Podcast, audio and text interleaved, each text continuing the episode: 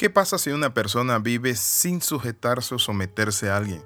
Watchman Nee, el famoso teólogo chino, dijo lo siguiente. El que quiere tener autoridad debe estar bajo autoridad. Pero hoy en día encontramos a muchos llaneros solitarios, cristianos que no tienen un pastor, hijos que no tienen un padre rector, y tantas personas que viven una vida liberal, viven una vida simplemente al garete, bajo la libertad, pero que no es libertad, sino libertinaje.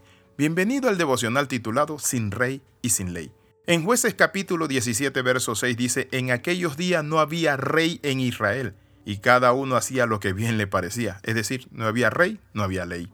Sansón fue un hombre dotado de una fuerza descomunal. Es presentado en el libro de jueces como la decadencia de la institución. Él buscó siempre mujeres paganas, hizo conforme a los deseos de su corazón.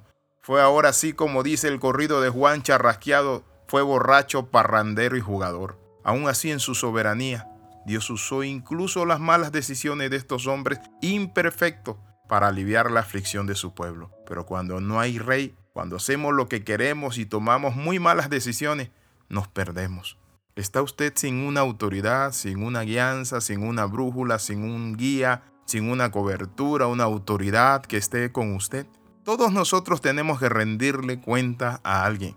La Biblia dice que Satanás cayó por sus muchas contrataciones y porque trató ser independiente de Dios, dijo, subiré a los cielos, me subiré en el trono, mandaré, gobernaré y Dios lo tiró abajo. Cuando vemos estas debilidades en el carácter humano, de que el ser humano quiere vivir sin rey, sin ley, hijos que no aceptan la corrección, la guianza, el consejo de sus padres, esto nos muestra a nosotros que ese muchacho se va a quebrar la cara.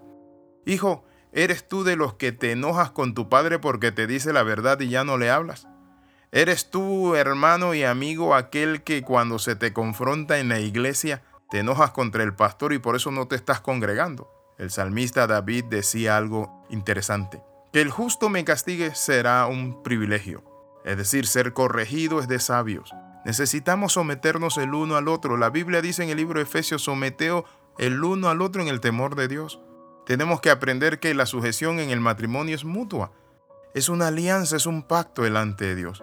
Pero también cuando Lot, el sobrino de Abraham, se rebeló contra su tío y se fue a las llanuras, este hombre quedó sin amparo, sin cobijo, sin rey y sin ley. Cuando no tenemos una persona que tengamos que darle cuenta, entonces nosotros comenzamos a perdernos. ¿Por qué? Porque Dios dejó la jerarquía. Es imposible que nosotros vivamos una vida sin rey y sin ley.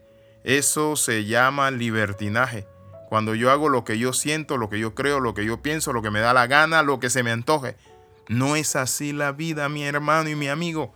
Necesitamos volver al camino de la obediencia. Por eso es necesario que seamos conscientes de nuestra necesidad de dirección, de guía, de gobierno, de coaching, de mentoría, de ser instruido, de ser dirigido por alguien, tener un mentor, un consejero, un hermano, un amigo, un confidente, alguien que conozca el camino pero también alguien que nos ayude a regir nuestras vidas.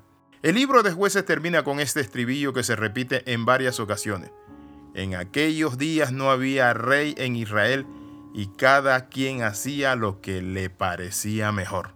El periodo más oscuro de su vida es cuando usted trata de ser independiente, cuando usted no le da cuenta a nadie, cuando usted no se sujeta a una autoridad, cuando usted no abre su corazón, cuando usted vive una vida insurrecta, es decir, ¿Sabe cómo se le conoce eso? Como rebelde sin causa. Le hago una pregunta, ¿nos conviene someternos? Claro que sí. El resultado es claro. La Biblia dice de modo quien resista la autoridad a lo establecido por Dios resiste y los que resisten acarrean condenación. En todas partes hay autoridades. Tenemos que entender que somos parte de un conglomerado donde existen leyes. Pero usted no puede separarse de las leyes de Dios, porque eso es algo interesante. Hay gente que quiere vivir con éxito gozosos, felices, alegres y teniendo un cielo nuevo y una tierra nueva, pero no se quieren someter a Dios. Cuando usted no se somete a sus líderes, a su autoridad, cuando usted no se somete a la palabra de Dios, cuando usted no se somete a nadie, usted es un rebelde sin causa. Eso fue lo que llevó a Satanás a destruirse y a destrozarse su vida. Dios entonces nos invita para que nosotros volvamos a la obediencia. Necesitamos un rey en nuestra vida. Este es el rey de reyes y señor de señores, Jesucristo. Necesitamos que Jesús reine sobre nuestras vidas, que nos sometamos a su gobierno, a su palabra, a su autoridad, a sus mandamientos, a sus ordenanzas, a sus estatutos. Por eso no busques más culpable de lo destruida que está tu vida. No te preguntes cómo he llegado hasta este punto. Corre y di, Señor, yo quiero someterme a tu gobierno. Quiero, Señor, rendir cuenta y quiero vivir una vida recta y correcta. Usted no se puede guiar de sus propios pensamientos y sentimientos, porque hay caminos que al hombre le parecen derechos, pero su fin es camino de muerte. ¿Está usted caminando hacia la muerte, mi hermano y mi amigo, si está viviendo sin rey y sin ley? Quiero que oremos en esta hora. Le invito. Padre, en el nombre de Jesús reconozco que he vivido sin rey y sin ley. Te pido, oh Dios del cielo y de la tierra, que en esta hora apliques tu misericordia. Renuncio a vivir una vida rebelde, vivir una vida sin autoridad y sin darle cuenta o rendirle cuenta a nadie. En el nombre de Jesús te recibo como mi Rey soberano Jesús y quiero crecer en tu gracia. Amén y amén. Escriba al más 502 42 45 689. Le saluda el capellán internacional Alexis Ramos. Le recuerdo las tres Comente, comparta y crezca con nosotros. Nos vemos en el próximo devocional.